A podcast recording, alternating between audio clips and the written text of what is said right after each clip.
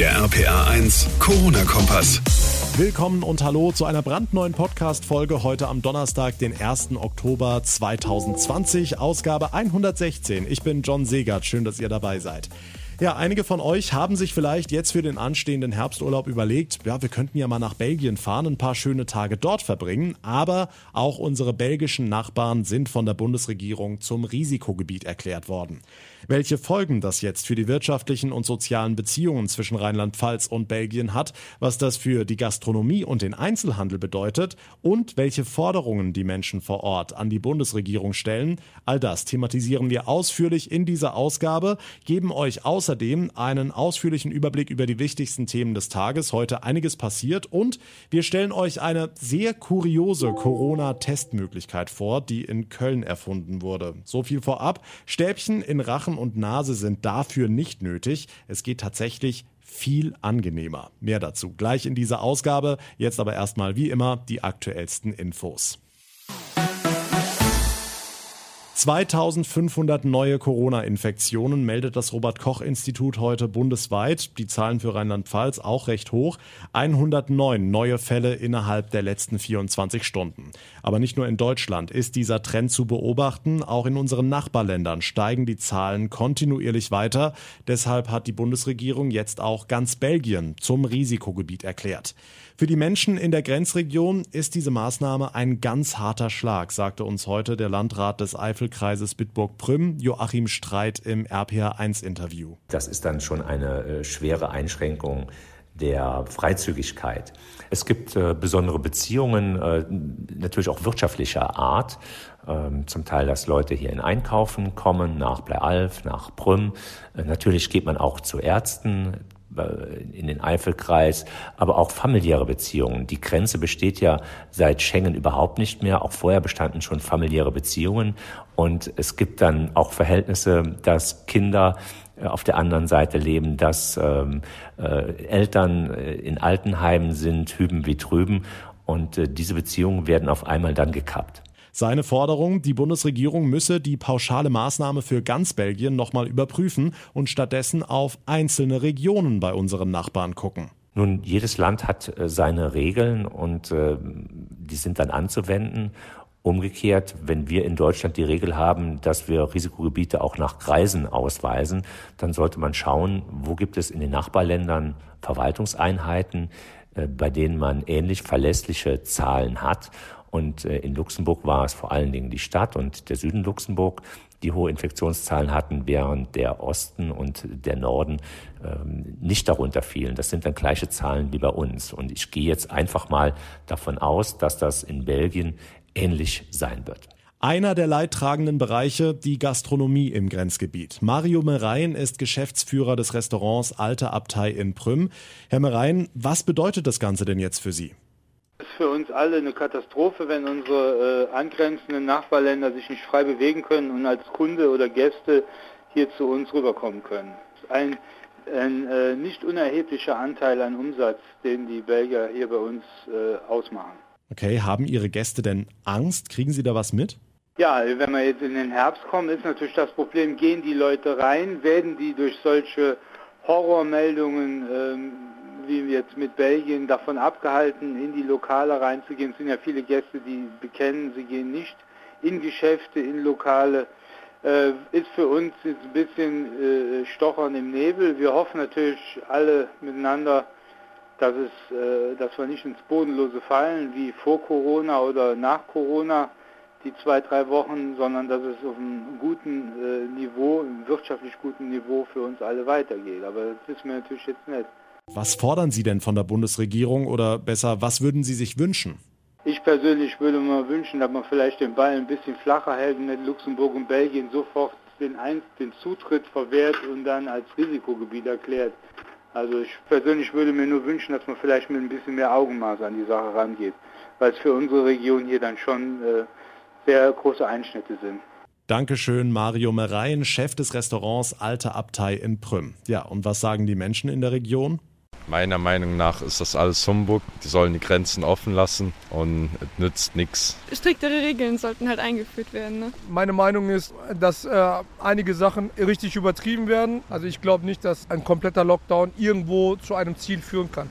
Das ist nur wirklich Angstmacherei. Also ich finde das in Ordnung. Auf jeden Fall. Die Berufstätigen kommen ja weiterhin arbeiten, aber äh, generell finde ich das besser so. Belgien ist nun also auch zum Risikogebiet erklärt worden. Das waren Stimmen aus Prüm. Was ist sonst heute wichtig? Hier der aktuelle Überblick. Der Virologe Professor Christian Drosten ist heute mit dem Bundesverdienstkreuz ausgezeichnet worden. Der Leiter der Virologie der Berliner Charité habe weltweit anerkannte Erkenntnisse zum Corona-Infektionsgeschehen beigetragen, so begründete das Präsidialamt seine Entscheidung. Neben dem Virologen zeichnete Bundespräsident Steinmeier 14 weitere Menschen mit dem Verdienstkreuz aus, darunter den Landrat des Kreises Heinsberg Stefan Pusch sowie den Ex-Fußballnationalspieler Thomas Hitzelsberger. Sie und weitere Ehrenamtliche ehrenamtlich Engagierte hätten in der Krise einen besonderen Dienst an der Gesellschaft geleistet, so Steinmeier. Sie alle stehen für die vielen Menschen in unserem Land, die sich im Kampf gegen die Pandemie besonders engagieren. Menschen, die an ihrem Arbeitsplatz mehr tun, als sie tun müssten, die Ideen entwickeln, um Unternehmen oder Kulturschaffenden durch die Krise zu helfen, die für Nachbarn da sind. Herzlichen Dank Ihnen allen für Ihren großen Einsatz. In der Schweiz sind künftig wieder Veranstaltungen mit mehr als 1000 Teilnehmern erlaubt. Das hat die Regierung heute mitgeteilt. Allerdings werden dafür strikte Hygienekonzepte verlangt. So sind in Stadien nur Sitzplätze erlaubt, die Fans müssen Masken tragen und es dürfen nur zwei Drittel der Plätze besetzt werden. Bei Freiluftveranstaltungen sind auch Stehplätze erlaubt. Entscheiden dürfen aber am Ende die jeweiligen Kantone, die je nach Infektionsgeschehen eigene Auflagen machen können, heißt es. Die Corona-Pandemie hat auch Auswirkungen auf die Einwanderung nach Deutschland und die Auswanderung in andere Länder. Nach Zahlen des Statistischen Bundesamtes haben sich im ersten Halbjahr 2020 etwa 529.000 Menschen in Deutschland niedergelassen und damit rund 29 Prozent weniger als in den ersten sechs Monaten des vergangenen Jahres. Damals seien es noch 748.000 gewesen, heißt es vom Bundesamt. Auch die Zahl der Auswanderer sei um 22 Prozent zurückgegangen, von 581.000 auf 455.000. Der starke Rückgang hängt den Statistikern zufolge mit den starken Beschränkungen zu Beginn der Pandemie zusammen. Sie ist wohl eine Gewinnerin der Corona-Krise, die Tiefkühlpizza. Ihr Absatz wird in diesem Jahr einen neuen Höhepunkt erreichen, schätzt der Branchenverband Deutsches Tiefkühlinstitut. Die Nachfrage sei seit Anfang März zweistellig gewachsen, heißt es. Im vergangenen Jahr wurden in Deutschland über eine Milliarde Tiefkühlpizzen verbraucht, also etwa 360.000 Tonnen. Pro Kopf sind das im Schnitt 13 Pizzen pro Jahr. Sonnenschein und warme Temperaturen. Der schöne Sommer hat vielen Gastronomen durch die schwierige Corona-Zeit geholfen. Doch jetzt ist der Herbst da und mit Regen und Kälte kommen auch die Existenzängste wieder. Denn draußen sitzen ist jetzt ziemlich ungemütlich, aber rein in die Gaststätten wollen viele Gäste nicht. Stellt sich die Frage, wie sich das lösen lässt. RPA1-Reporter Martin Sauter, du hast einen Koblenzer Gastronom getroffen. Ja, auch David Richard, Geschäftsführer der traditionsreichen Kaffeewirtschaft am Koblenzer Münzplatz, stellt sich die Frage, wie er durch die kalte Jahreszeit kommen soll. Die Angst vor dem Winter ist wirklich existenziell und in vielen Betrieben wird sich erst im nächsten Jahr zeigen, wer überhaupt noch am Start ist. So ernst ist es tatsächlich. Immerhin im Sommer ist es ganz gut gelaufen, sagt Richard. Vom Trend zum Urlaub daheim hat auch seine Kaffeewirtschaft profitiert. Also es waren sehr, sehr, sehr viel mehr einheimische deutsche Touristen in Koblenz. Also in acht Wochen kann man nicht ein halbes Jahr wieder aufholen und reinarbeiten. Das ist vollkommen unmöglich, aber es war wirklich toll. Ja, und jetzt geht es darum, den positiven Trend irgendwie fortzusetzen. Ohne Außengastronomie wird es aber wohl nicht funktionieren bei allen Bauchschmerzen. Zum ersten Mal nach 20 Jahren werden wir die Außenterrasse beheizen, wogegen mich, ich mich immer gesträubt habe, weil es ökologisch eigentlich nicht vertretbar ist. Doch auch drinnen sollen sich die Gäste wohl und sicher fühlen. Wir haben seit dem Rauchverbot die Lüftungsanlagen nicht mehr gebraucht, aber die sind ja vorhanden. Die werden aufgerüstet, sodass wir fast 5000 1000 Kubikmeter Luftaustausch haben im Innenraum. Ob das alles reicht? Sicher ist sich David Richard da nicht. Aufgeben wird er aber auf keinen Fall. Wir haben die Hoffnung, dass es irgendwann einen Impfstoff gibt und dass wir bis dahin alle durchgehalten haben. Die Infos von Martin Sauter. Vielen Dank. Der handelsübliche Corona-Test, Mund auf, Stäbchen rein, dann nochmal in die Nase, fertig. Für den einen oder anderen ziemlich unangenehm. Die Menschen in Köln wollen diese Methode jetzt hinter sich lassen und haben ein neues Testverfahren entwickelt, das einfacher funktionieren soll. In der Domstadt wird jetzt gegurgelt. RPA1-Reporterin Johanna Müßiger. Fertig. So soll er sich anhören. Der neue Corona-Test ist quasi ein neues Probennahmeverfahren mit einer Rachenspülung. Der Vorteil, jeder kann den Test theoretisch selber machen und dann ans Labor schicken. Denn Gurgeln mit einer Salzwasserlösung sei vor allem eins, einfacher und angenehmer als der Nasenrachenabstrich, sagt Gerhard Wiesmüller vom Kölner Gesundheitsamt. Man hat 10 Milliliter Kochsalzlösung und gurgelt, wie man es vielleicht von Halsschmerzen her als Therapie kennt. Dazu gibt es eine Monovette, mit der man dann selber die Flüssigkeit aufsaugt aufsaugt, das verschließt und das geht dann so ins Labor. Und im Labor passiert dann das Gleiche wie mit dem Material, was man aus dem Nasenrachenabstrich genommen hat. Wiesmüller kennt keine andere Stadt in Deutschland, die auf den sogenannten Gurgeltest setzen will. Bisherige Untersuchungen haben gezeigt, dass die Ergebnisse genauso zuverlässig sind wie eben der alte Abstrich. Gurgeln könnte laut Wiesmüller auch Tests bei Menschen ermöglichen, bei denen ein Rachenabstrich zum Beispiel nicht geht. Wir werden es dann einsetzen in den Gruppen, die wir immer wieder untersuchen, weil da nimmt die Mitmachrate deutlich ab.